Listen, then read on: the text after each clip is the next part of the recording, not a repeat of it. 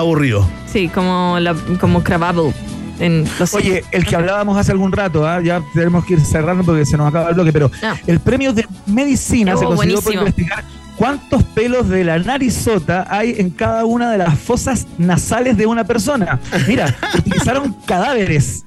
Con, personas muertas, en su investigación, el equipo ganador descubrió que hay alrededor de 120 pelos en la fosa izquierda y 112 en la fosa derecha. Eh, y, y ojo, Mucho ojo, pelo. ojo, que esto- mucho pelo. Y esto tiene continuidad, ¿ah? porque este trabajo se va a utilizar para investigar cómo afecta la falla, la falta, digo, del vello en la nariz al sistema inmunológico de las personas con alopecia. ¿Cachai? Ya, Esta enfermedad claro. que provoca la caída del cabello. Entonces, ¿cachai? Es una cosa divertida, curiosa, pero tiene continuidad. Oye, hay uno que no entiendo mucho, se los quiero comentar a ver si ustedes lo entienden, ¿no? Que el, el Ig Nobel de Literatura, que fue a parar un equipo de investigadores a los que se ofreció, abro comillas, ¿no? Enhorabuena y felicidades, y felicidades, y felicidades, y felicidades por su investigación sobre el Jamais-vous. Que sería algo así Ya. como, como, eh, digamos, si estás pensando en déjà vu, esto es jamais-vu, que sería la Ya. experiencia de encontrar algo familiar, desconocido en la repetición del lenguaje. Mira, Oh, sí me ha está difícil. Los investigadores descubrieron que cerca de dos tercios de las personas afirmaban sentirse peculiares cuando repetían la misma palabra unas 30 veces. ¿No te pasa que cuando tú repites una palabra mucho pierde el sentido y ya no sabes lo que significa?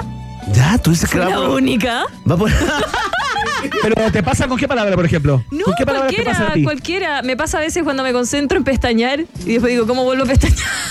ya no, pero en una palabra y- Pero por ejemplo, No, que... Me parece eh, vaso, va- va- eh, o eh, botella, bote- lo repites mucho y como que después pierde sentido. De verdad. Es como no mon, jamón, jamón, jamón. y después Como que pierde su significado, monja. como su Sí. significancia. Ya, pero Sí. que dice que la gente se siente peculiar cuando Claro. repite una palabra 30 O sea, veces. se siente especial de alguna manera, Qué ¿no? loco eso. Especial. Me quedó un poco de Kiel el, el Ig Nobel de, de literatura, eh, muchachos. eh, ya está, tremendo, ¿no? Tremendo. Eh, pueden revisar, por supuesto, ahí en la página ignobel.com eh, todo el resto de las premiaciones de este año 2023. Y de ahí para atrás, ¿no? Descubre algunos chilenos, argentinos también que se han ganado eh, premios en este tremendo, tremendo Ig Nobel que destacamos hoy acá en un país generoso. Oye, no le cuenten a nadie que se me olvidó pestañear ya. ¿Qué hacemos? ¿Escuchamos una canción? ¿Vamos a una pausa? ¿Saludamos o no, no? ¿Saludamos o no? Saludemos, no, por supuesto. Porque el trabajo, la diversión y la exquisita gastronomía se encuentran en un solo lugar. En Hotel Nodo, claro. Si tu jornada fue agotadora, extenuante, eh, cansadora por todos lados, puedes quedarte en su hotel y disfrutar de todas las comodidades de las habitaciones exquisitas, funcionales, tecnológicas que tienen ahí en el Nodo. Nodo lo tiene todo. Hotel Nodo Suecia 172 Providencia. Más información en su Instagram, arroba Hotel Nodo. Hotel Nodo es el hotel del país generoso que va a la pausa y a la vuelta. ¿Verne? Ah, la vuelta. No, perdona, es que estaba ahí. También eh, estaba con el celular. No, no, no, estaba viendo ahí lo, lo- lo que viene. Está allá, está acá Antonella Esteves, ¿no? Eh, a propósito de todos los comentarios, las críticas, las loas, todo lo que se ha comentado eh, en las redes sobre la película El Conde, ¿no? La última película estrenada en Netflix del director chileno Pablo Larraín. Amor y odio cinéfilo, acá en un país generoso. En minutos, vamos y volvemos. Una pequeña pausa y verme Piscola Núñez e Iván Tequilazo Guerrero siguen anexando fronteras en un país generoso internacional de Rock and Pop 94.1. Rock pop, rock pop, rock pop, rock pop. Es tu hora en Rock and Pop. Es tu hora en Rock and Pop. 7, 4 minutos.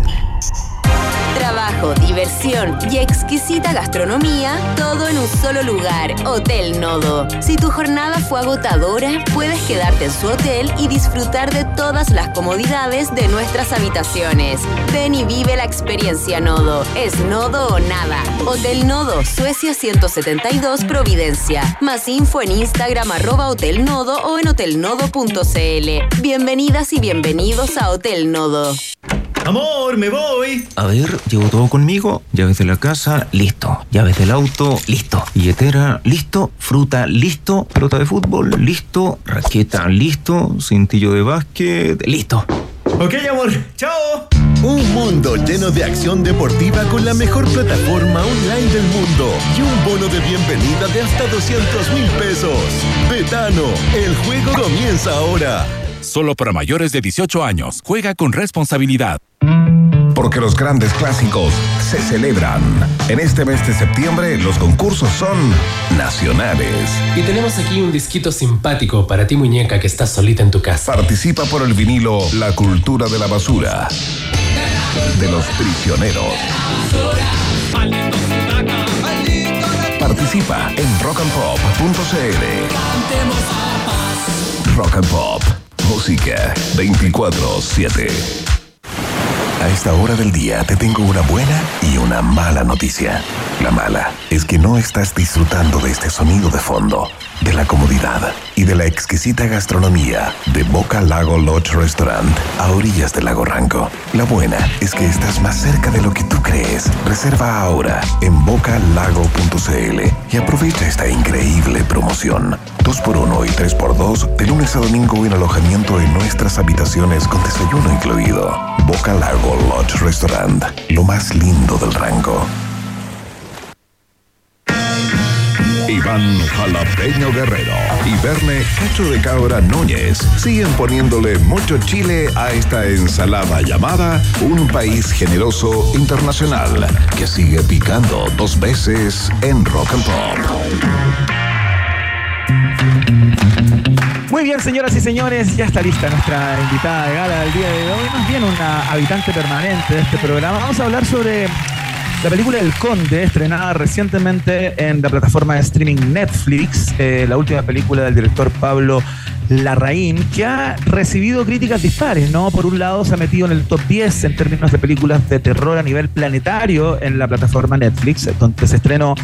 Eh, ha tenido críticas bastante dispares, tanto en medios criollos como internacionales, eh, y se ha armado una discusión a nivel público también a través de redes sociales, ¿no? A propósito de la extracción política de la familia del director, a propósito de otras películas que ha hecho el director eh, ligado a la temática del cine político, se podría decir, ¿no? Y claro, a 50 años del, golpe de Estado en Chile, el estreno del Conde también sacó, sacó ronchas y dio para muchos comentarios. A propósito de eso, nos vamos a descolgar de esa polémica y hablar también sobre las películas de terror que para nuestra invitada son vitales y claves. Verne Núñez, por favor, Maca Hansen, presente. Hagámoslo, como en el Festival de Olmué, que es nuestro sueño llegar al, al Patagual juntos y presentemos al unísono a nuestra invitada.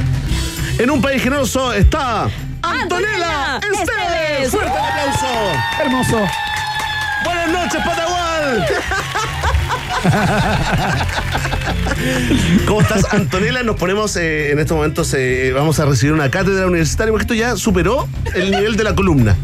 Esto ya es educación. Sí, educación pública de calidad. Me encanta, me encanta. Bueno, eh, antes primero, feliz día, coleguita. Sí, feliz día, compañeros. Para ti también. ¿Cuántos años haciendo radio, Antonella? 22. ¡No! Sí. Tremendo. Iván, tú, Iván, tú, ¿cuántos años haciendo radio? Como 20. Andan por ahí, ahí tú, oh. Maquita. Dos. Desde el 2014. 2014, mira, eh, eh, serían nueve. Gracias. Oh. Uh, me saltó, me saltaron las 100. Bueno, igual poco, un poco, un poco kit, un poco kit.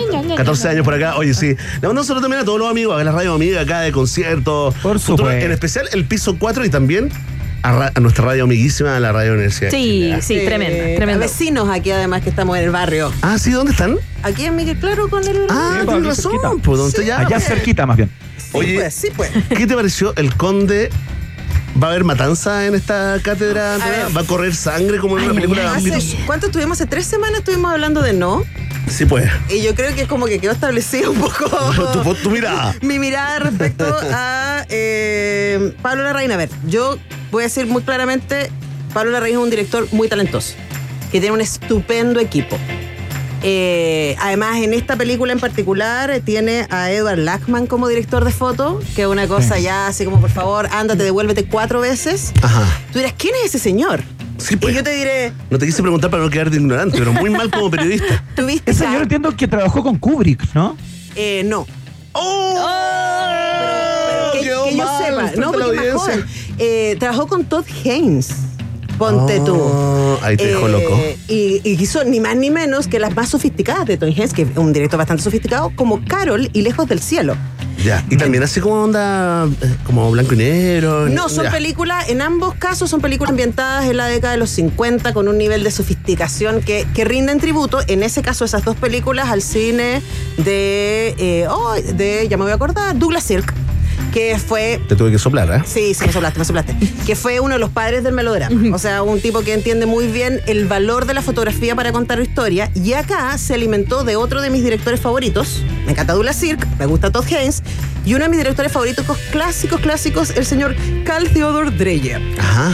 Que fue un eh, director danés que se hizo muy famoso y que siempre ahí entra como la peleita de las mejores películas de la historia con Juana de Arco. Ah, perfecto. Una película, una película del 28. Y si, usted- 1928, y si no te ustedes ven. Juana de Arco y si ven una de mis películas favoritas del mundo mundial que se llama Ordet, que también es de Carl Theodor Dreyer, van a ver de dónde sacó la foto Pablo Larraín para hacer esta película en particular. Que tiene escenas lindas, que es lo que es- se podría decir. O sea, la foto es una cosa. Eso. O sea, fotografía. Es maravillosa. Tal. Check. Sí, a pesar de, digamos, de tus diferencias, A ver, lo que pasa es ¿Cómo que se a le mí checa me la pasa, fotografía? me pasa siempre con Pablo Mm. excepto con Fuga, por supuesto, porque Fuga es imperdonable por muchas razones, pero él no filma mal, o sea, es como no hay cómo que esa película le quede mala, porque tiene el tremendo equipo, trabaja con Fábula, que digamos que es una productora muy seria, muy poderosa y con muchísimo, muchísimo talento Y que hace buenos trailers. Y que hace muy buenos trailers, como dice la maca muy bien.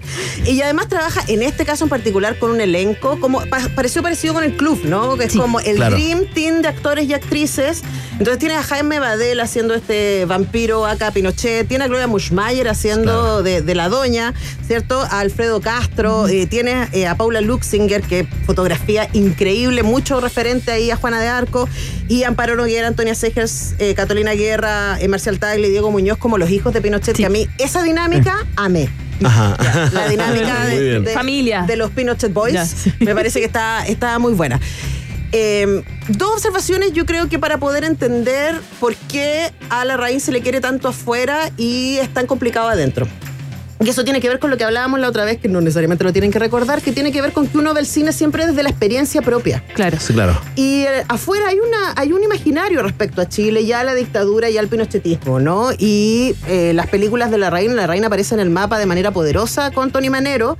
Eh, y yo me acuerdo que a mí no me gustó nada Tony Manero, entonces me fui a leer las críticas de Kant y decir, a ver, ¿por qué? ¿Qué le pasó a, qué le pasó a los europeos con...? Y claro, y era la lectura europea respecto a la dictadura. Eh, eh, la lectura europea respecto a lo que está pasando en una Latinoamérica que la ven lejana y que la encontraron con colores como, uy, qué, qué cosita, Qué pintoresco. cosa más, qué pintoresco. Claro. Esa es la Qué palabra. pintoresco y además, claro, es la idea de que este psicópata es producto de esta dictadura. Y la verdad es que Tony Manero como psicópata podría existir en cualquier otro contexto. Pero Con esa cualquier, lectura- claro, en cualquier contexto. Esa lectura, por supuesto, le dio mucho aire. Yo creo que hace rato la no está dirigiendo películas para Chile.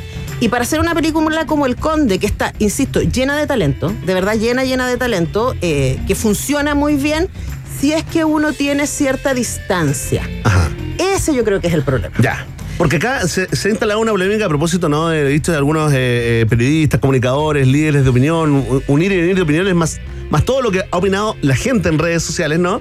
Y efectivamente se meten y traspasan una línea que es bien difusa para los comentaristas y para los críticos, ¿no? Que es como, comento la película que vi y además le doy recomendaciones al director de cómo debió haberlo hecho o cómo lo hubiera hecho yo.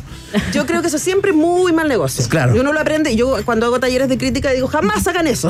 o sea, Claro. uno se tiene que enfrentar a la película que vio y luego tiene que decir, ya, ¿qué me pasó con esta película? Yo la vi en una de las premiers que hizo, que hizo eh, Fábula para la Academia. Eh, y yo me acuerdo que quedé así como súper incómoda, que no me quedé al cóctel, que fue como. "Ah, necesito... ah". Eh, eso fue básicamente lo que me pasó. ¿Qué te pasó? ¿Por qué esa incomodidad? Y eso me demoré Antonella? un montón de rato Ya. en En salir de ahí, desarrollarlo. Y yo creo que una de las cosas que quizás eh, yo hago, no digo que todo el mundo lo tiene que hacer, es como dejarle un rato que decante Ya. eh, lo- la experiencia cinematográfica, ¿no? Y me demoré un rato en entender cuál era mi incomodidad. Y yo creo que mi incomodidad tiene que ver con que, por un lado, es una muy buena película. O sea, si esta película fuera una película que cuenta de una dictadura que no es nuestra dictadura, probablemente nos parecería que es una película que está muy bien armada, que tiene un guion muy correcto, que tiene guiños irónicos eh, y que además levanta esta idea del Pinochet no solamente vampiro violento, sino también del Pinochet ladrón. Ya. Y que está. Es eso es muy potente. Y Claro. que probablemente el lugar donde uno más le gusta porque es como, ay, te pega, ¿cachai? Claro. El problema es que. Que es lo que más le también a, a la a derecha. sus adeptos, claro, Y, claro. al- y yo creo que a su familia. A sus y- fans. claro. Y claro, porque que un vampiro o que un soldado mate es lo que se espera. Pero espérate, ¿la parodia funciona en, e- en este caso Es o funciona si no eres chileno? Yo creo que. Es que yo creo que hay gente chilena a la que le funciona, pero yo creo que ne- necesitas tener una distancia. Entonces, ¿qué me pasó a mí? De ahí mi incomodidad. Y yo pensaba, no es mi caso, yo no tengo familia detenida desaparecida, no tengo familia exiliada, pero yo creo que si la tuviera, probablemente la película me hubiera dolido mucho. Ya. Claro. Entonces yo creo que ese dolor a veces se transforma en rabia y yo creo que la gente que está muy enrabiada con el conde tiene razones porque está hablando desde Yo- el dolor. Antonella, Antonella, yo entiendo esa lectura. Esta es una conversación que me compromete en lo personal, pero yo soy muy amigo de Pablo hace mucho tiempo. Lo considero un director superlativo. Bueno, tú de alguna manera ya, ya diste cuenta de su talento técnico eh, y, ya en la escritura a estas alturas, porque co, eh, es co-guionista de casi todas sus películas.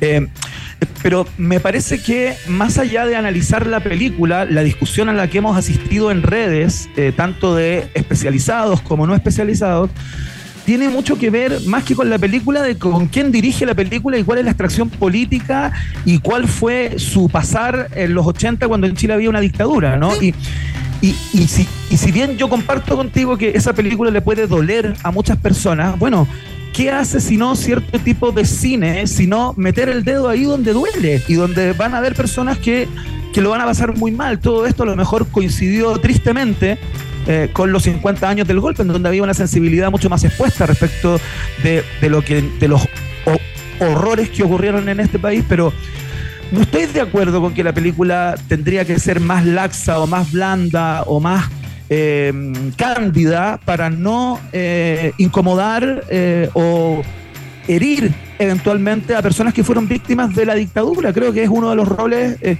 legítimos que tiene un director al estampar una mirada con una película. Por supuesto, por supuesto. Pero el tema, y en esa misma lógica, es como yo no estoy diciendo lo que Pablo Larraín debería haber hecho. Estoy diciendo, yo creo que parte de las reacciones tienen que ver con esta lectura. Claro. Y creo que efectivamente... ¿Cómo llega? ¿Dónde pega? Exactamente, que efectivamente esta distancia que se requiere para poder contar esta historia, para trans- poder transformar a Pinochet en un vampiro, tiene que ver en este caso con una distancia de un ojo ajeno que eh, no sufrió como en muchas familias y como la mayoría de los chilenos las crisis económicas de los 80, las consecuencias más duras también en términos políticos, sociales y económicos de la dictadura.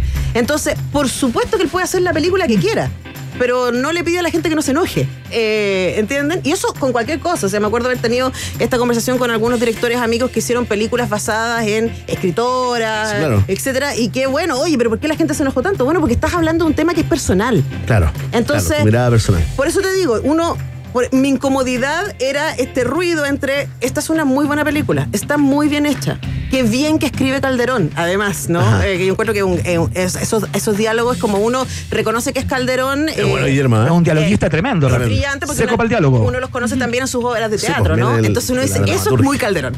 Eh, y claro, ahí hay mucho, mucho talento. Yo no discuto el talento, no discuto la calidad de la película. Dis- eh, lo que estoy tratando de traer es por qué genera incomodidad y en algunos casos tristeza y en otros casos rabia. Claro. Y en otros casos, y pongámoslo también en la, en la mesa, ¿no? Mucha risa, mucha Sí, alabanza, hay gente que le ha gente, gente Hay que le voló la cabeza el, el nivel del guion o, Claro. o- o- o el humor que, Hay que se gente hizo, ¿no? que también no la entendió mucho y la compara con la última de Wes Anderson, Asteroid City, que yo salí, perdón, yo así, eh, eh, eh, y salí como, oh, oh, no sé qué vi. No, igual me reí y la pasé bien. Tiene que ver Eh, con esos niveles de claro. cuando del esteticismo. eh, eso, eso claro. mismo. Quizás no sea tan elevada Oye, yo para ver esa ahora, película. Ahora, esta, esta discusión que se ha transformado en una discusión país, eh, digamos, y también fuera de la, de la frontera, lo único que hace es inyectarle mucho más potencia al hype de esta película. Y la verdad, la verdad, yo creo que estamos aquí, como, eh, digamos, si no la has visto, hay que verla. Sí, hay que Hay tener que verla, hay que opinar y hay que eh, agarrarse en los asados, en las comidas con amigos, en, lo- en los bares, eh, eh, digamos, eh, las distintas eh, posiciones sobre el conde. Que Sí, se y- transformó en eso finalmente, ¿no? Sí, yo creo que uno no debe perder de vista nunca, eh, bueno, insisto, yo ahí vuelvo siempre como a mis talleres de crítica, es como uno siempre ve desde un lugar. Nuestra percepción es siempre desde una experiencia. Claro. Y también se construye discurso desde una experiencia. Entonces lo que se cruza acá, a veces con felicidad y satisfacción de ambos lados y a veces con este ruido, con este desencuentro, es la experiencia y el lugar desde donde habla quien crea y la experiencia y el lugar desde donde recibe eh, el espectador o espectadora. Claro. Entonces ahí aparecen cosas y yo creo que siempre que a una película le guste o no le guste, va a tener que más que ver con uno que con la película. Ya, no entiendo. Es como algo propio. En gustos, colores, como dijo Bernie. Ahora, sí yo creo que hay niveles de calidad que uno sí Ya. puede medir. O sea, hay cosas que están mal hechas. Sí. en fin. No, pero esta está. Tú No, has dicho, esto, está- esto está impecable. Esto está- y además, sobre todo, yo quiero celebrar el trabajo de actuación. Acá, de verdad, me parece que todos están. Es muy emocionante ver Solo a- por eso es un deleite. Muy emocionante ver a Jaime Adel y a Gloria Muchmeyer en el cine de nuevo. Sí. Eso, eso rescate. Y fíjate que rescato también lo que, lo que pasó, que la otra vez volví a ver la serie de 42 días en la, en la oscuridad, con muchas actrices, digamos, y actores, ¿no? Como Aline Kuppenheim y Claudia Di Girolamo, que hace tiempo no vemos en teleseries en papeles protagónicos, ya pasaron como a la categoría senior, por lo tanto son menos, menos llamados. Es muy emocionante ver que mantienen la calidad a pesar que se lucen absolutamente en pantalla grande, no les queda grande absolutamente. qué pasa? Es un, es un poncho a la medida. eh, esas actrices que también tú comentas son excelentes en el teatro. Entonces, para mí también, lamentablemente, eh, sigue siendo el teatro un lugar de nicho porque no es tan masivo, cuesta mucho que la gente vaya, eh, pero yo siento que, que es ahí también donde habría que sacar nuevos talentos, podría ser, si es que son buenos para... para mm, ¿Tengo un moco? No, yo me estaba arrancando. Mira, y se toca la nariz. y yo- No, perdón, perdón. Oye, es que esas son técnicas para desconcentrar, pero lo hice inconscientemente. ¿Tú cachás que si alguien está dando la lata en una reunión y tú lo miráis y empezáis a hacer así? Empezáis como a limpiarte el diente. Esa persona, Y la gente- esa persona se quedó, se Se fue. fue. Mierda, tengo un perejil. Oye, está- eh, eh, finalmente dijo que doy la lata. Bueno, no importa. Oye, no, no, no, para Oye, nada. Si me está arrancando porque me El picaba. teatro, buena Vayan al teatro. Vayan al teatro, por Gracias. favor. Y además esta cosa de que es elitista, de que es caro, en serio, en serio. No, no es caro. Eh, Antonella, Antonella, esto es, antes que pasemos a tus recomendaciones personales, otras películas de vampiros destacadas por Antonella Esteves, hay que ir a ver, o no, la película El Conde. Sí. Ya. Y si pueden verla, no sé si todavía está en cartelera, pero si pueden verla en pantalla grande, en háganse ese, a favor. Ya. Eh, De verdad, vale mucho, mucho, mucho, mucho. Hay un valor ahí, sin duda. sí, sin duda. sin Fantástico. Oye, eh, mira, ya, ya hay gente ya presionándote, como Rodrigo Salvo Parra, que dice, para mí la mejor película de vampiros es La Danza de los Vampiros. Es buena, por Es buena, pero Ahí mejor. director polémico también. Uf. Sí, po. 1967, linda película. ¿eh? Pero ojo, viste que yo, ustedes no se dieron ni cuenta, pero yo me puse el parche diciendo ¿Ya? que las películas tienen que ver con quien uno es. Entonces Sí, yo no les supuesto. traje las mejores películas de vampiros no, de la es tu historia. selección personal, Antonella, ¿sabes? Yo les traje cuatro que a mí me encantan porque además Claro, perfecto. me parece que juegan con distintas versiones. Oye, ¿y ¿puedo hacer chupa media? sí, por favor. Son mis favoritas. Es que, es que me gusta mucho, mucho, mucho el cine de ciencia ficción, el de terror o el de, va- de vampiro. A mí, aquí. ten- Uy, escúchenla, por favor. Ya. Atención. Ella es la experta. Tomen su lápiz Vic y la agenda Rain y anoten las recomendaciones, eh, las mejores películas de vampiros, según Antonella, las que más le gustan. Las que más me gustan. Eso, eso, lo vamos a dejar así. Porque quizás hay otras que son mejores, eh, Eso. eh, podemos medir que depende de que estemos midiendo. Pero bueno, siempre, siempre, siempre hay que partir por Nosferatus, que yo voy a decir que es la que más me da miedo. Nosferatus da Sí, mucho da miedo. Qué feo. Es Sí, que es muy feo. ¿Cómo se llama ese actor, oye? Ah, ¡Ay, momento vamos a Bustamante! No, no te preocupes. Momento Mauricio Bueno, Bustamante. eh, está dirigida por el señor eh, Friedrich Wilhelm Murnau también, viste que ahí se me sale la profe de historia del cine. Sí, pues. En 1922 eh, estamos en pleno momento del expresionismo alemán. Además, y en, ¿se acuerdan que la otra vez que hablábamos de esto, de cómo en ese momento, post Primera Guerra Mundial, justo cuando estaba empezando a avanzar, oye, qué inquietante, pero le viene bien a lo que estoy diciendo, está empezando Sí, a avanzar el fascismo en la Alemania, eh, la República de Weimar y todas aquellas cosas, los cineastas empezaron a poner los monstruos en pantalla.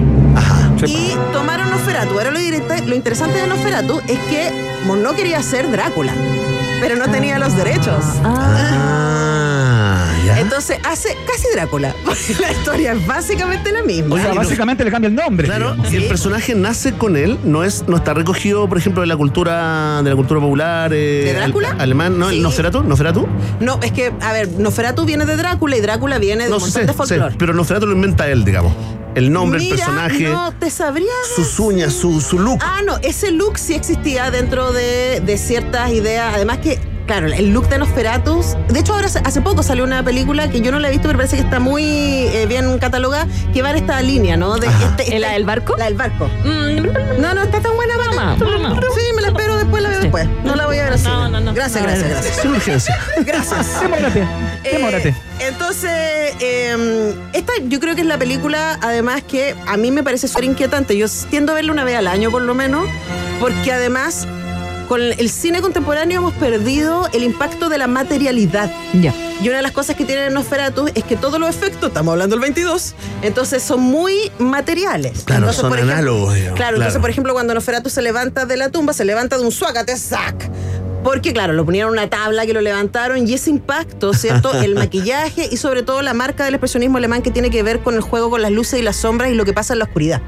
Eh, a mí me parece que es una joya, además que es muy entretenida. No le tengan susto al cine mudo. Véanse Nosferatu y véanse Buster Keaton y ahí tienen una mezcla maravillosa. En otra ocasión Las ratas. Nosferatu viene del folclore rumano. Ahí tenés. Anotado. Muy. Gracias, Hansen, en la producción. Oye, eh, las La tierra ratas, de Drácula Las ratas Las saliendo del barco. Oh, lindo, ya. No, y la subida a la escalera, pues, y la uña Sí, la sombra. Sí, ese luces, clásico, las uñas, digamos, en sombra, ¿no? Clásico. Sí, y además cuando vemos el, eh, sobre el cuerpo de, de Mina, ¿cierto? Que antes de que él la toque vemos su, la sombra de las uñas tocándola. Entonces todo eso Claro. es como el, el terror de verdad. Joya, esta cosa sí. de que lo que te pone nervioso es lo que va a pasar, no lo que está pasando. Y súmale, además, la banda sonora que es. hace la mitad del trabajo. ¿eh?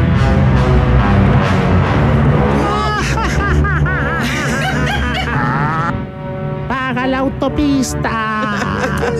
Sonaron. Dos Esteves nos cuenta sus mejores recomendaciones del cine de terror a propósito de la conversación inicial sobre eh, la película El Conde de Pablo Larraín. ¿Cuál otra? Ahora, me traje solo películas con colmillos. Muy bien. Hay una que Ya. no es de vampiro, pero eh, tiene importantes colmillos. Estoy yendo de atrás para adelante. Eh, Let the Right One In. Oh. Qué linda película. Pero la sueca.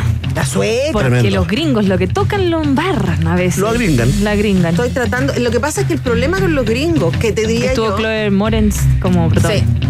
es que le tienen poca confianza a su público. Ya. Entonces sobreexplican todo. Claro, claro. Está empezando en Homero. Sí. Sí, pues. Esa está empezando. Que Homero, que Homero lo entienda. Le pasó lo- a Claro, las le películas hablan a de. Sí, a- le pasó también a las películas de Hayao Miyazaki, que las querían editar ahí.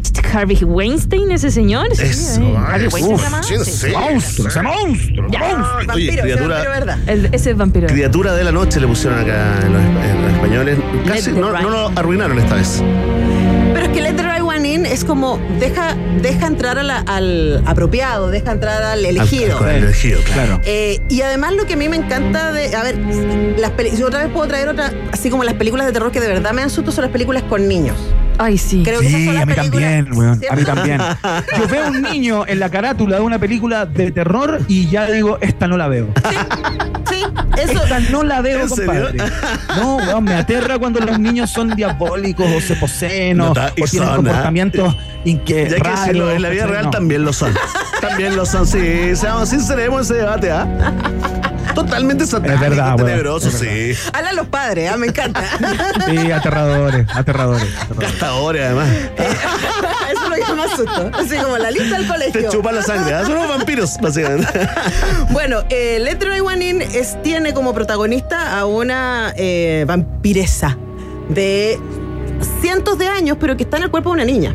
¿No? Eh, y que está en un. tiene un cuidador, Sí. ¿cierto? Que es un adulto. eh, y que se empieza a ser amiga de un niño que por apariencia debería tener la misma edad que ella. Un vecino. Un vecino. Y es la, la perspectiva de este vecino respecto Claro. a esta vecinita tan rara, tan misteriosa, eh, ¿cierto? Y lo que me encanta de esta película en particular es que es una película donde uno está atento todo el tiempo y si es que tiene dos escenas sangrientas. Sí, casi nada. Eh, em, no es como. ¿Cómo se llama esto? No es una película. La persona que quiera ver de vampiro no es de terror, no va a saltar. Es de verdad. Inquietante. eso. Eso está ahí, ahí como pegado, no sé cómo explicarlo.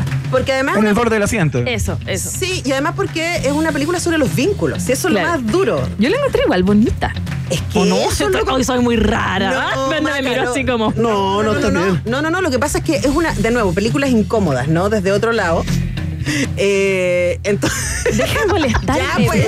Perdón, perdón. Uno tratando de meterle susto a la gente y usted aquí jugueteando. A ver qué pasa aquí en la clase. Perdón que me pica la nariz, algo como me- como que se me dio vuelta un pelo, de adentro hacia afuera, es una cosa. Está viejo, Anto, entonces le está saliendo imagen. pelo por todos lados. Bueno, entonces les dejamos súper recomendada Let Dry One In. Eh, Thomas Alfredson también es una- otra película estupenda de espías que se llama El Topo. Eh, con Gary Oldman. Esa podemos, cuando tengamos. Ay, otra- Gary Oldman fue mi primer amor en, Ay, en- Drácula. en Drácula de Bram sí, Stoker. Pero bueno. cuando era joven, no, no el Drácula no el feo. Drácula. Gracias. Buena esa igual, ¿eh? Sí, con, bueno. con Winona Ryder Sí. como, como Sí. Es el, el pe- eh, claro, Keanu la- Reeves Sí. como el venado. Oye, como Jonathan. nos quedan dos. Ya, ya, ya, ya, nos quedan dos películas más de las recomendaciones personales, eh, las películas de vampiros favoritas de Antonella Esteves. Ya, esta nos da un poco de susto, es tan chistosa, yo la amo mucho. Lo que hacemos en las sombras What we do in the shadows. del Hemos hablado 2014. eso anteriormente acá, justamente, Antonio Esteves, ¿no? Tú Es hiciste que- esa recomendación. Es que yo le amo a Taika. Waititi. Sí. Eres fanática. Sí. Es, un crack total. Yo le amo mucho. Es un crack total todavía. Le queda tiempo, digamos, para recibir el reconocimiento que merece. ¿ah? Sí, a ver, sí, pues, Ay, qué buena. Hablamos de, de Jojo Rabbit, parece que se ganó a mejor guion porque además hizo una joya con eso. Eh, además está, eh, está codirigida con Jemaine Clement, ambos dirigen y además eh, coactúan en la película. Y por si alguien no sabe de qué estamos hablando, lo que hacemos en las sombras es una película neozelandesa de un grupo de vampiros que comparten casa y tienen una especie como de reality. Como reality falso, cuando te sigue la cámara. Falso docu-reality. claro. Sí. Claro. Y ellos están como tratando de. Son vampiros de distintas épocas. Y de hecho hay un Nosferatu. Claro, Hay un, sí. que fue el que los, el vampirizó al primero. Entonces, como una familia muy disfuncional de vampiros que tienen sus sirvientes, además, que lo único que quiere es que los transformen en vampiros. eh, y tiene el- un humor. ah, o sea, yo creo que a mí Taika Waititi yo lo amo porque su humor es tan absurdo y tan tierno. Sí, es, es muy, eh, es muy infantil, pero fíjate que eh, es difícil definirlo porque él es un niño, digamos, un niño genio, ya que se hizo hombre, pero no ha olvidado eso. Entonces, la conexión, por ejemplo, con Jojo Rabbit, básicamente era un guion escrito eh, pensando en ese niño y salía todo tan orgánico, natural, tan real, ¿no? Y igual te rompe el corazón. Sí, pues es terrible la película, en el fondo. Y a propósito, ya que estamos hablando de mi amor, Taika Waititi, eh, se viene la segunda temporada de eh, Our Flag Means Dead, que yo se las recomendé la otra vez cuando Eh, hablamos ¿Del pirata? ¿El del Sí, pues. pirata? Sí, ahora Sí. para el 2 de octubre creo que se, es la segunda temporada y estamos muy emocionadas Sí. al respecto. Atención, White Eaters. Sí, y bueno, la película, eh, además hay una serie. Ah, la película, según miré, estaba en Disney, en, eh, la plataforma, y está en una serie eh, que tiene varias temporadas en Star Plus. Eh, Yo lo he intentado, eh, What We Do in the Shadows, la serie que ha ganado, pre- sí, ha ganado como renombre. eh, no, me río, pero no, no la he logrado es que no está Taika, tanto. po, No, Maca, ¿qué no, vamos está a hacer? Taika. ¿Qué vamos a Dale una oportunidad. Ya. Dale una oportunidad eh, a esa serie. Explora otras formas de, de, de- de Otra- disfrutar otra de- experiencia sensorial. Sí, Y la próxima, que me encanta, pero que no, de- no es tanto de vampiros. Pero es de colmillos, por eso Yes. dije, traje películas con colmillos, no necesariamente, porque este sería más caníbal, ¿no? Sí. Que es Voraz eh, de Julia Ducournau, que fue la segunda mujer en la historia de Cannes en ganar la Palma de Oro. No por esta película, Mira. sino por la siguiente, que fue eh, Titane, que está ahí en movie para verse. Ajá. Eh, la que les estoy recomendando es Voraz, que es del 2016, que está en Amazon y en eh, Netflix, entiendo también que se puede encontrar, y que es una película que a mí me encanta. Las mujeres dirigiendo terror son una cosa maravillosa. Ah, mira. Y, y Voraz es una, es una clásica coming of age movie, así como el momento en donde Sí, eh, sí. se llega a la adultez en la en un universidad. tránsito, digamos, en un tránsito Exacto. etario. Y esta película se trata de una chica que está en su primer año de universidad, tiene que dejar la casa en Y va a vivir a la universidad donde se encuentra con su hermana mayor. Ella ha sido vegetariana toda la vida porque así la criaron y en el mechoneo la obligan a comer un pedazo de carne. Y eso desata un canibalismo en ella durísimo. Es durísimo. maravillosa. Sí. Muy- ahora- Ahí sí. está. Ahora, igual es, probablemente es la más sangrienta de todas las películas que traje, o sea, como es, es probablemente la más física, la más visceral. Tiene ahí una- un par de escenas que uno es como de verdad, yo he sido incapaz de verlas, Es de esas escenas que uno se tapa porque no quiero ver esto, ¿En solo serio? escucha el sonido. ¿En serio, Antonella? Sí, sí, no, sí. No, es buena, sí. es buena. Así que se las dejamos súper. Además, me parece que es una película muy también acerca del. Aquí me voy a lanzar el discurso feminista, ¿no? Acerca del el espacio, de, lo que pasa cuando una mujer se enfrenta a su propio deseo y cómo la sociedad no te prepara para eso. Y claro, en este caso no fuimos al chancho, porque la mina se quiere. El deseo de, de comer gente, digamos. Exactamente, se quiere comer a todo el mundo. pero, eh, pero es muy interesante como metáfora. Entonces, véanse Voraz. Son las cuatro muy distintas. Ahí tienen. Aparte, es muy curioso. Quisiera hacer un comentario sobre la película. Es muy increíble porque uno, uno supondría que una mujer que eh, tiene deseos y que practica el canibalismo vive en un entorno particular, hay una atmósfera como que lleva a esa mujer a eso y está todo cruzado como por un cotidiano que es tremendamente perturbador. O sea, que eh, es, es una de las cosas más perturbadoras. Vive un departamento común y corriente, una casa, tiene relaciones, se vincula, pero se come a las personas. ¿sí? No lo contipo. Pero, pero está buena. Además, me encantó lo que dijiste, Iván, porque me di cuenta que a mí no me gustan las películas que me asustan, me gustan las películas que me inquietan. Oye, un caníbal, cuando tiene mucha hambre y no tiene nada a, a mano, ¿se come a sí mismo? No respondas, Antonella, no respondas. Recibe el aplauso de un país generoso. Oye, tremenda. Esta- No es una columna, es una cátedra universitaria cada vez que viene Antonella Esteves acá al país generoso. Antonella, muchas gracias nuevamente. ¿ah? placer. Quedamos, me siento mucho Gracias, más querida. inteligente que hace media hora. De verdad, de verdad. Estoy contento que quiero, quiero saludar a nuestros amigos y amigas de Hotel Novo porque te quiero contar, Antonella, que en Hotel Novo eh, no solamente te puedes quedar ahí, digamos, en las habitaciones, ¿no? Sino que además tienen espacios de trabajo diseñados especialmente para esas reuniones de directorios, por ejemplo, ¿no? Que quieres cambiar, sesiones de brainstorming o simplemente para que te concentres en tus ideas y logres ahí un proyecto genial. Además, eh, si estás un poco, digamos, bloqueado, puedes reflejar tu mente eh, tomando una de las bicicletas eléctricas que están ahí a disposición de todos los pasajeros y la gente que está ocupando sus, eh, sus eh, cowork, ¿no? Todas las instalaciones y te das una vuelta por Providencia, ahí por el Parque Metropolitano y llegas absolutamente iluminado, ¿ah? Porque todo está en Nodo. Hotel Nodo, ubicado en Suecia 172, ahí en pleno corazón de Providencia. Más información y reservas directamente en el Instagram, arroba Hotel Nodo. Hotel Nodo es el hotel de un país generoso. Vamos a ir a la pausa y a la vuelta ya viene el viaje en el tiempo. Lo hacemos con Maca Hansen. En Sí, el día pero hoy. oye, oye, perdón, perdón, antes de irnos al viaje del tiempo, ¿por qué no escuchamos algo? Ya, Sí, porque- po, y- es que eso iba a decir. No. Quiero que la presentes tú. Quiero que Ah, la ¿quieres que presentes la tú, presente Maca yo? Hansen, Porque eres la Ah. mejor presentadora de Rock. Perdón, yo pensé que se te había olvidado, discúlpate, echa el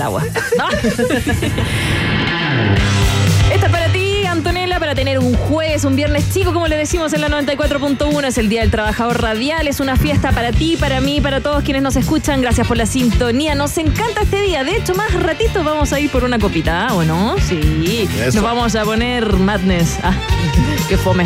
Mi presentación. Esto se llama Our House. Y tú estás en Rock and Pop. Father wears his Sunday best. Mother's tired, she needs a rest. The kids are playing up downstairs. Sister's staying in her sleep. Brother's got a date to keep, he can't hang around.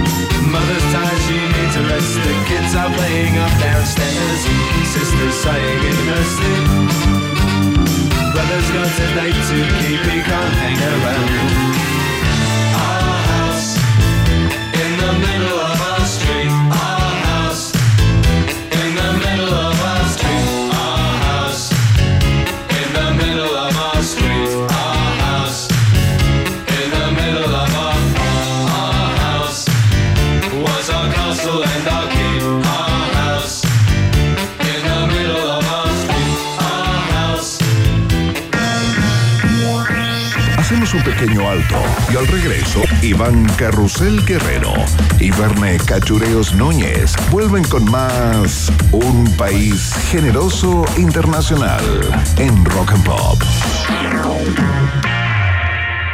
Temperatura rock. Temperatura pop. Temperatura rock and pop en Iquique 18 grados. y en Santiago. 15 grados. Rock and Pop, música 24/7. Grúa 24-7. Seguro Falabella. Chequeo a domicilio gratis. Seguro Falabella. Ya, y si quedó en pana. Seguro Falabella también. Recárgate de beneficios. Contrata tu seguro de auto full cobertura con hasta 25% de descuento. Seguros Falabella. Estamos contigo. Amor, me voy. A ver, llevo todo conmigo. Llaves de la casa, listo. Llaves del auto, listo. Billetera, listo. Fruta, listo. Pelota de fútbol, listo. Raqueta, listo. Cintillo de básquet, listo. Ok, amor. Chao. Un mundo lleno de acción deportiva con la mejor plataforma online del mundo y un bono de bienvenida de hasta 200 mil pesos. Betano, el juego comienza ahora. Solo para mayores de 18 años. Juega con responsabilidad. ¿Te chocaron y no te quieren pagar? ¿Te chocaron y se dieron a la fuga? ¿Encontraste el auto chocado, pero te dieron la patente del culpable? No te preocupes, te tenemos un super dato. En Cobra tu Choque son expertos en ubicar, contactar y cobrar al que te chocó. Ya sabes, si te chocaron y no tienes seguro, ingresa tu caso a www.cobratuchoque.cl. Encuéntranos en Instagram como arroba Cobra tu Choque o llámanos al 600-656-0020. Cobra tu Choque. Qué buen dato. En Rock and Pop, Iván Acapulco Guerrero y Verne Cachagua Núñez vuelven a colorear la plurinacional bandera de un país generoso internacional en la 94.1. Estimados pasajeros, pónganse cómodos y prepárense para el despegue. Llegó el momento de subirte al DeLorean de la 94.1 y viajar por la historia de nuestra cultura pop. Es el viaje en el tiempo en un país generoso de la rock and pop. Primera estación.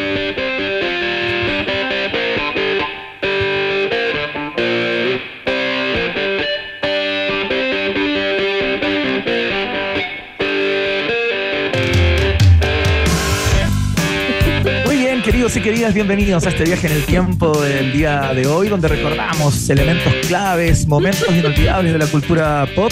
Y vamos a partir, eh, Verne Núñez, Maca Hansen, con este clásico absolutamente incombustible del año 1985, porque un día como hoy llegó al número uno en los Estados Unidos este single, uno de los riffs de guitarras más reconocidos del rock contemporáneo. Me refiero a Money for Nothing de los ingleses de Dire Straits.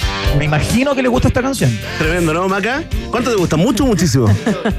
¿O la estás conociendo? ¿La estás hablar, escuchando ¿no? por primera vez? No, la tocamos N aquí en la 94.1. Sí, no es mi estilo, pero no me molesta, no, la empieza cambio. a poner las caritas de K-Popper. Oh. No empieza a poner Sí, esas caritas de K-Popper que provo- provocaron un quiebre en nuestra relación laboral el año pasado, ¿ah? No, Que el, K-pop es tan nuevo que no entra en los viajes en el tiempo, Maca Hansen, todavía. En No, unos cinco no. años más estaríamos con No, sí me gusta. Me gusta Dire Straight, pero no tanto como a, como a Verne. Atención, Valeria. El Verne que se está mandando un solo de batería aquí en el SCL, Iván, pero. Air Drummer. En fentalino.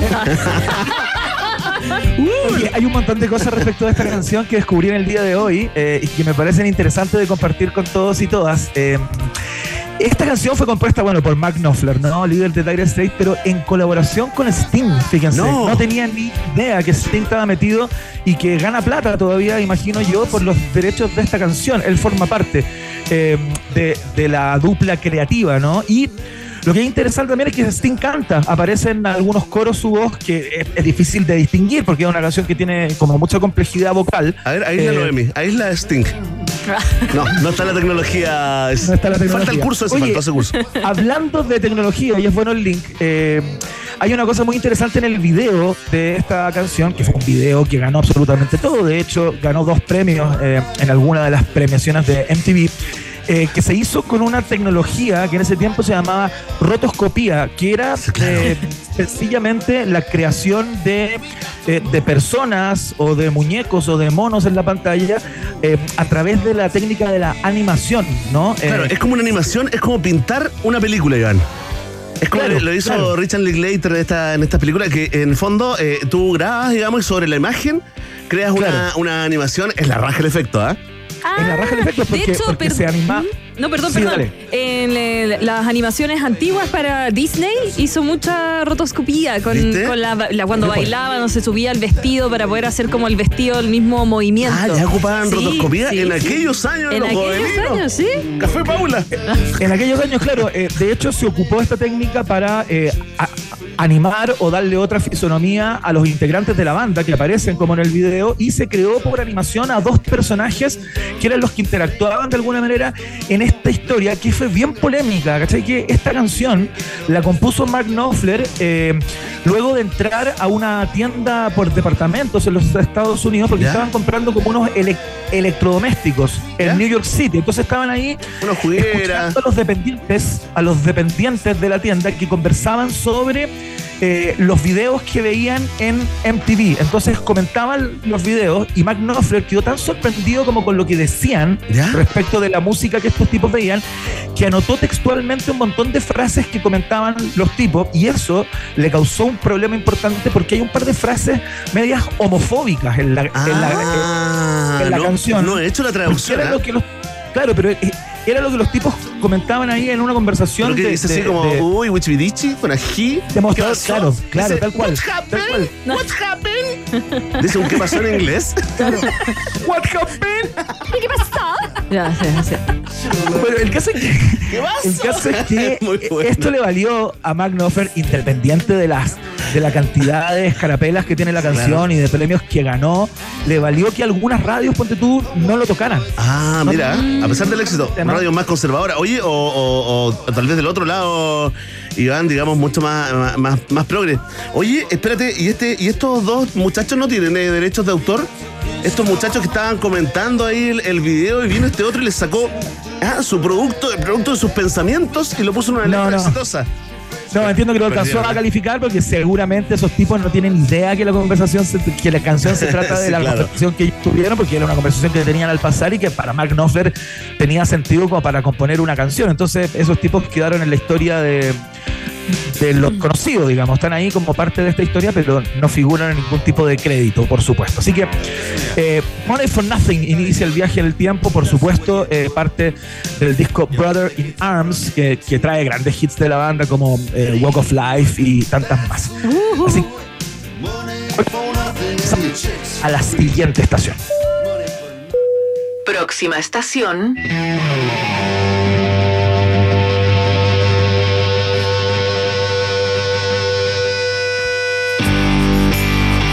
Por supuesto, era que no.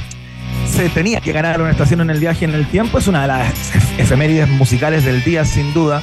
Porque un día como hoy, en el año 1972, nace William John Paul Liam Gallagher. Ah, tiene así se llama. que Núñez. Sí, increíble. Oye, realmente tiene cuatro nombres, ¿ah? Pero Liam es nombre, nombre. Parece que no, porque está en un entrecomillado acá. Sí, es sí. probable que sea como una suerte Habrá de una discusión, ¿ah? Habrá una discusión al contertulio, al- a la contertulia, ¿ya? Para que nos corrijan en vivo y en directo, ¿ah? Y yo creo que la abreviación de William es Liam, ¿podrá ser? Ah, la acabo de inventar. Ah, no. Coeficiente intelectual, un 6 superior, un 6 superior. Ah, es la variación irlandesa de William. Porque la, la inteligencia ha superado obstáculos. Oye, que alguien nos confirme ese, ese chamullo con rostro de verdad que acaba de tirar Me Maca encantó. Hansen, Dejémoslo así, eh, ¿eh?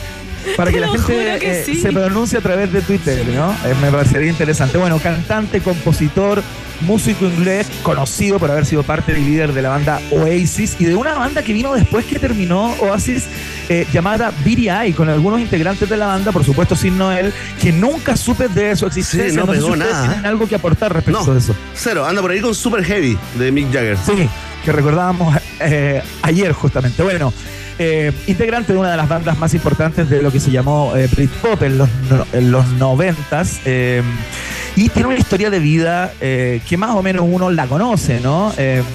Son, son personas Era criadas. pobre, era pobre y era rubio Claro, chico.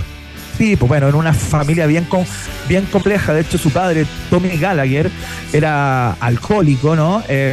Y como Liam, esto lo cuentan las páginas es- especializadas, ¿no? Como era el hijo más hermoso de la familia y el menor de los tres, se libró de alguna manera de los abusos del padre, siendo no el Gallagher, el, el- el otro hermano Gallagher, integrante de la banda, quien se llevó la peor parte. Y a los 14 años, Peggy, eh, su madre, se separó de su marido y se llevó a los hijos con ella. Chao. Muy bien, muy bien. Oye, espérate, por eso Noel es mejor músico, porque sufrió más. ¿Cachai? Que está todo, está todo conectado. Si sufrís más, sufrís más cuando chico, mejor, mejor artista eres cuando grande. Así dicen, como que componís mejor. Sí, bueno, claro. sé yo, ¿Tú eres más novelista pro- o liamista, más- más Macayán? profundo. ¿Yo? ¿Sí? ¿Novelistas o Novelista. liamistas? Novelista, mira. eh. Noel, sí, Yo Noel. también parece que novelista. ¿Y tú, Iván? No, yo soy liamista, fíjate, a mí me gusta la, la parada como rock and rollera y pastel de, de Liam Gallagher. Vamos a recordar algunos en el transcurso de esta conversación. Oye, cuando jóvenes estos tipos eran unos rufianes eh, de tomo y lomo, eh, robaban bicicletas, radios de auto y autos completos para venderlo y comprar hierba, fíjate, se dedicaban a eso. ¿Hierba mate? Eh, eh, no precisamente. Oye, qué lindo decirle hierba. ¿Sabes que lo escuchaba como en el año 84, Orcón? Cuando te carreteaba ¿En con mi amigo ahí, Ah, Cristian García Huidor, yo soy de ese Lucho tiempo, Ñeco. Lucho Ñeco, Roberto de lana. Poblete. Corral de lana, Poncho. Con la coca, con la Caco Bassini y Gonzalo Robles. Con la Caco Bassini. Ah, ahí, pura hierba, pura hierbita, hierbita. Oye, hay algo particular y seguramente ustedes lo reconocen, eh, porque es evidente que tiene que ver con la forma de cantar que tiene Liam Gallagher y como sus estampas de, de frontman, ¿no? De hecho, hay algunas publicaciones que lo han calificado como el mejor cantante británico de los últimos 25 años, a pesar de que su voz con el paso del tiempo se ha ido desgastando, cosa que ocurre en general, ¿no? Más cuando, cuando le, le ponís firme, digamos, como, como le ha puesto eh, Liam Gallagher. Pero eso de caminar así, ¿han cachado que camina como en puntas de pie? Liam Gallagher, como cuando Ah, se no, acerca no, al. no micrófono. cachado, ya, ya. Canta con los brazos en- hacia atrás, como, como tapándose el poto, con lo- abrazándose por atrás y canta, y más encima con el micrófono más arriba que su propia boca. Entonces le canta como cuando tú como estás ahí en la ducha y tenés el agua de la ducha. como que querés que te caiga en la boca. Así. Cual. Qué gran momento íntimo, Maca Hansen. Toma Oye, agüita, ¿sabéis qué? agüita de la ducha, o sea. Agüita de ducha. Para que corra el cuerpo, increíble. para que corra el cuerpo muy bueno. Y hay un dato más increíble, hay un dato más increíble que los biógrafos de Liam Gallagher dicen que, a propósito de lo que comentaba la maca, que canta con las manos siempre ahí a- atrás y mirando como hacia el cielo, Liam Gallagher no toca un micrófono desde agosto del 94. No, una cábala. Esa fue la última vez que el tipo tocó el micrófono como para acomodarlo, ¿no? Pero siempre está en la posición que él usa el micrófono y nunca lo toca durante el concierto completo. Oye, Desde manso el toc. 94 que no toca un micrófono. ¿Qué Pero se pasó, ¿ah? Medio toque, sí. No, Más toc, se le cae el micrófono sí. y, y queda como el, como el rey Carlos. Es así como la, es como. Selena. Selena, nada que ver, ella ya. le ponía ruch a su micrófono. Para que era, era suyo y ¿Ya? cuando terminaba en los conciertos, como a modo de, de cábala, lo limpiaba, salvo la vez que murió. No, ¿Se acuerdan que la mató no. una? Y eh, de hecho Sí, el po. micrófono está con el ruch hasta el día de hoy. Su asistente, esa vieja mira. chica, Ay. traicionera. Mío. Se parecía como la vieja de Poltergeist, con la señora, perdón. Sí, lo de vieja es muy vejatorio. Sí, no, eso no se hace. Ya, señora. perdón, ¿en Bueno, qué estamos? Una linda señora. No, le estaba contando acerca de Liam Gallagher, que era el protagonista de la segunda esta- estación. Bueno, son conocidos sus pasteleos públicos ¿ah? y sus excesos. Hay algunos que son muy como, eh, digamos, conocidos y célebres. Eh, alguna vez se, ag- se agarró como en un pub con el futbolista Paul Gascoigne. Y, y Liam Gallagher le abrió un extintor en la cara No. al futbolista, como para terminar la pelea pronto, ¿no? Pelea curado, sí. Claro. Eh, es un tipo que declara cosas increíbles. Es un gran, gran, gran fanático de John Lennon. De hecho, hace muchos años él montó como una, una productora para hacer una película sobre John Lennon, película que no hemos visto todavía, pero que lleva haciendo como 15 años, ¿no? Eh, el tipo dijo alguna vez que estaba poseído por el espíritu de John Lennon, ¿cachai? Como eh, de alguna manera sugiriendo que era como la reencarnación de Lennon. Como, eh, bueno, y eso se lo declaraba a la prensa así abiertamente. Los ha criticado a todos. A Es fanático Stones, del, fanático del Twitter también, por eso mismo. Sí, Sí, del- po. y del City. Es un y del. City. Claro, y lo ha criticado a todo tipo altanero, soberbio, eh, bueno, una estrella de rock and roll de tomo y lomo que está de cumpleaños en el día de hoy, ha seguido con sus proyectos Vuelve, solistas. vuelve, vuelve la banda, ¿o ¿no, Iván? ¿Qué salió? Maca Hansen, tú que estás ahí, en el borde de la Maca cancha de la información de la música. No, ¿No? creo Puro bluff que vuelvan. tan- es- se pe- y si vuelven, se van a pelear al, al día siguiente de que vuelvan, ¿o no? ¿Será real ese odio? De- deberían necesitar mucha plata para hacerlo. Mm, no sé. ¿Será real pero están volviendo todos igual, ¿ah? Sí, sí, está volviendo Blair también, pues así que si vuelve Oasis, puede que vuelva Blair, si es que Oye, estamos escuchando además Roll With It, esa canción que se publicaron los dos al mismo tiempo, ¿se acuerdan? Es No cierto. importa. En fin. Sí, Al mismo tiempo y por separado. Al mismo tiempo. Oye, yo, a mí me gusta mucho más Blur en esta guerra. Sí, a mí también. Lo siento, pero pero Iván. harto- hartos kilómetros. Sí, no, a mí también, muchísimo, a mí también me gusta más Blur. Sí. Ah, De- mira, Blurista. Sí. ¿Es Blurista? Yo soy, yo soy blurista, sí. Yo soy Demon Alvarista. Muy bien. ¿Y gorilista? Excelente. Soy colista. No, eso no se dice. Oye, ¿les parece? Vamos a la siguiente estación de este Ya, viaje el pues. tiempo. Ya. Ahí va. Última estación.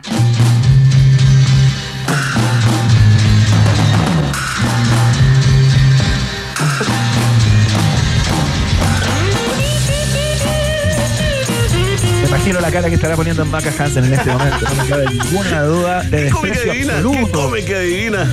No. Increíble. Yo no fui el que dibujó un castor aquí. Un castor, ¿y ¿por qué un castor? Qué poco piola, Maca. ¿Qué pasa con nuestra amistad, con nuestra, ah, con el omertá, con el pacto en silencio? Era verdad. Increíble la cantidad de zancadillas de las que soy víctima. eh, y Por estar estoy allá, lejos, por estar allá. increíble. No, increíble sí, el bien, costo, el costo bien. emocional de esto. No, está bien, está bien. Oye, Sí, pero me bueno, gusta, me gusta. Quería destacar esta canción que es una favorita personal. Estamos escuchando a Jimi Hendrix, que en, un día como hoy, en el año 1968, el tipo lanza su versión de este tema llamado All Along the Watchtower, eh, que es una canción original de Bob Dylan, que había grabado unos meses antes. Bob Dylan grabó su versión, su canción propia, eh, unos meses antes y Jimi Hendrix era tan fanático de Bob Dylan y le gustó tanto esta canción que el tipo se metió en el estudio con la banda sin ensayar, sin avisar, sin decirle nada a nadie.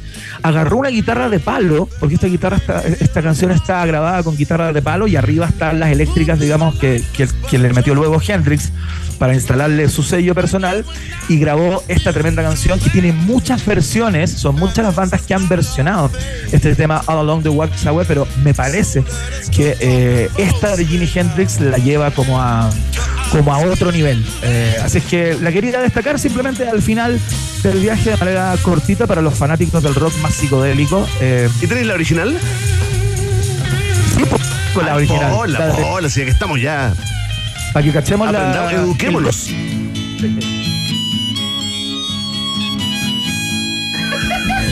Comenta, Maca Hansen.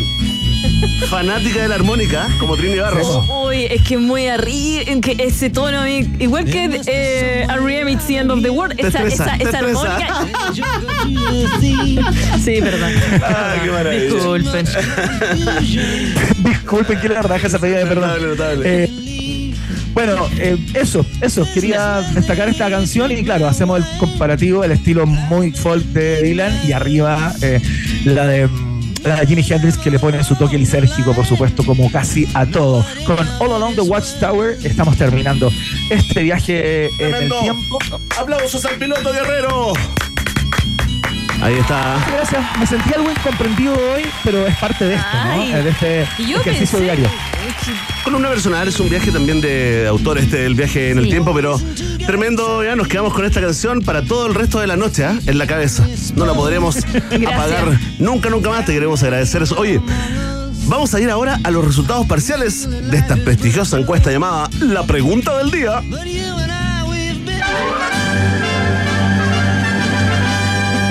Rock and Pop tienes un permiso 24-7 para la pregunta del día. Vota en nuestro Twitter, arroba Rock and Pop, y sé parte del mejor país de Chile. Un país generoso de la Rock and Pop. Atención, atención, pueblo de un país generoso. Vamos con los resultados parciales de la pregunta del día. Y esta quiero dedicarle en especial esta alarma Thompson al cierre a Tom. Taxista que me llevó hoy día en mis múltiples desplazamientos por esta, por esta ciudad, urbano, urbano. Sí, Iván, eh, Verne gasta la mitad de su sueldo en, en desplazamiento. No, hoy día tomé metro, tomé metro y a los Felipe Cas grabé videos, así como, Ah. mi aventura. Ay, ¿Y era verdad? ¿No te pusiste en algo verde? Ando en metro, Ah. ando en metro con mis hijos. Oye, eh, no, me subí a un taxi, muchachos,